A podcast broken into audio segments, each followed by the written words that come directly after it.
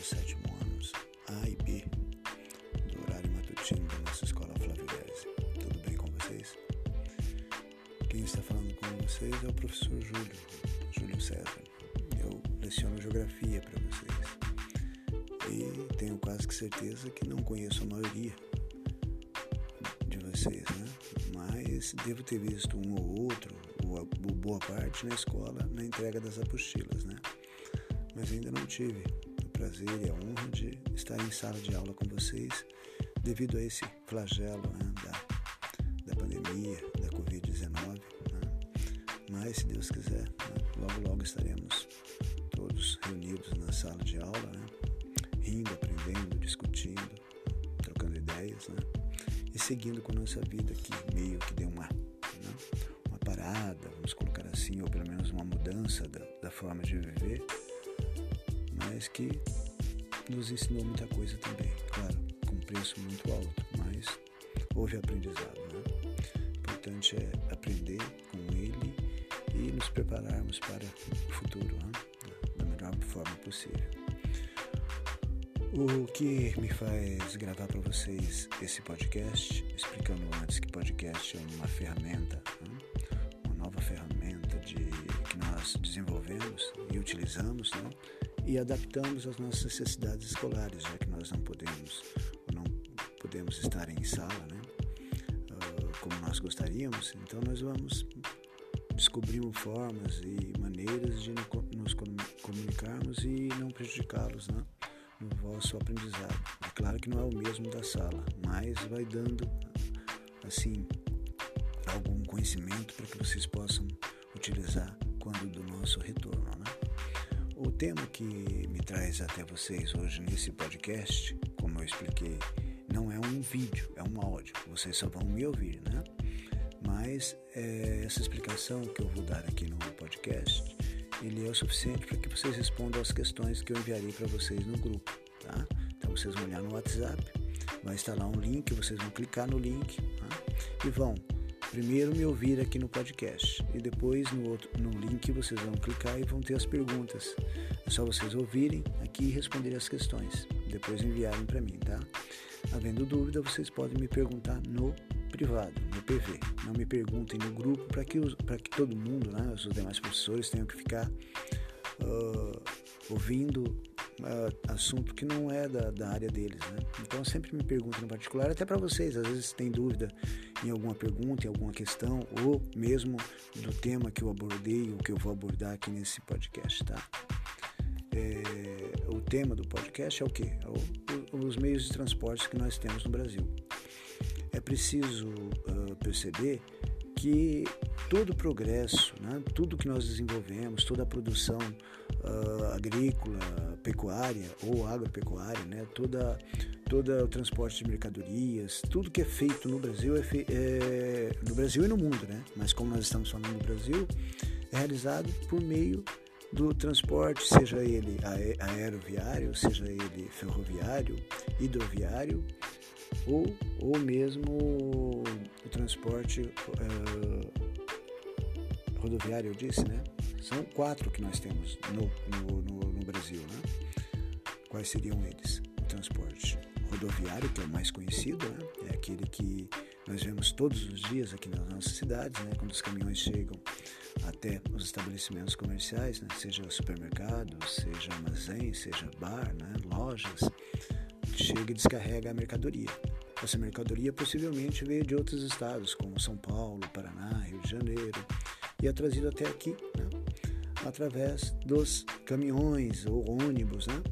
que trazem essa mercadoria. Esse é o transporte rodoviário. Por que rodoviário?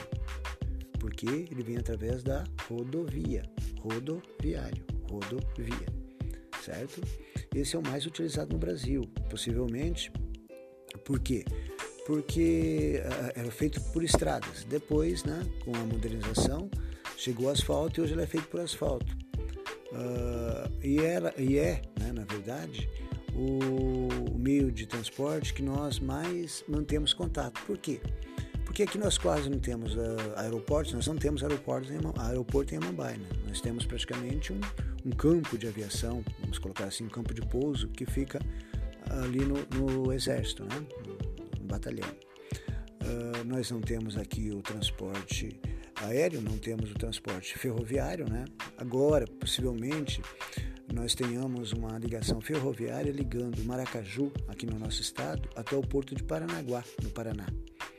Ah, e, essa, e essa ferrovia é, vai levar grande quantidade de mercadoria. Qual a diferença de ferroviário para rodoviário? O ferroviário é feito através dos trens, né? dos trens. Por, e, por isso, ferroviário vem de ferro, de ferrovia. Então, eles vão levar pelas ferrovias até Paranaguá e de lá para a Europa, Estados Unidos, para o resto do mundo. Qual que é a vantagem da ferrovia? Primeiro, que ela leva muito mais uh, passageiros e mesmo mercadoria. Por quê? Porque o trem é muito maior que um caminhão, que uma carreta. Uh, é um meio de transporte mais barato? Também, porque você não precisa estar tá, uh, reformando todo dia o asfalto, buraco e tal, né? Porque como ele é feito de ferro, a resistência dele é muito maior e leva em muito maior quantidade. Então, o transporte ferroviário logo, logo será uma presença constante nas nossas vidas, porque essa, essa ferrovia que vai ligar Maracaju, no Mato Grosso do Sul, a Paranaguá, no Paraná, ela vai passar por Amambai. Então, em breve, né, não sei quando, porque depende muito da pandemia, da vontade dos nossos políticos e tal, nós teremos o transporte ferroviário em Amambai. Outro meio de transporte muito utilizado é o hidroviário. Por que hidroviário? Porque vem de água, hidro. Né? Hidrovia é feito através do quê? De barcos, de, de navios, né? que singram nossos rios e mares. Né? O transporte pelo mar é chamado às vezes de transporte marítimo, né? mas como quando envolve água é hidroviário. A Mumbai né?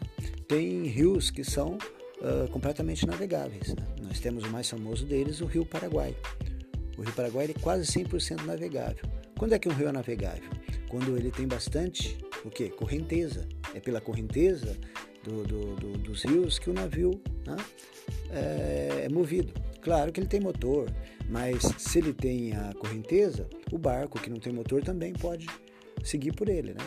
Uh, o Rio Paraguai é famoso, você já deve ter ouvido aquela, aquela música, né? Xalana, né? que fala de alguém que brigou com o seu amor né?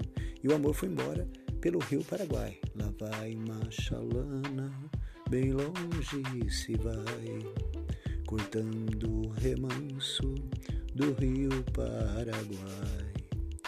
A chalana, a chalana é um tipo de transporte e a chalana que está transportando né, a, o amor dessa pessoa. E ele está triste porque ela está indo embora pelo Rio Paraguai. E o, e o Rio Paraguai, como eu disse a vocês, é um rio quase que 100% navegável. Nós temos outros rios, né? o Rio Paraná, o próprio Rio Amambai, em boa parte do seu percurso também é navegável.